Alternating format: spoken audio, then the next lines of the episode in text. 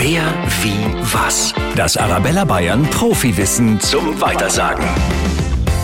Woher kommen eigentlich die Ortsnamen? Die Stadt Schweinfurt in Unterfranken zum Beispiel hat ihren Namen gar nicht vom Schwein, sondern von dem Begriff Swin. Der bedeutet so viel wie abnehmen oder schwinden.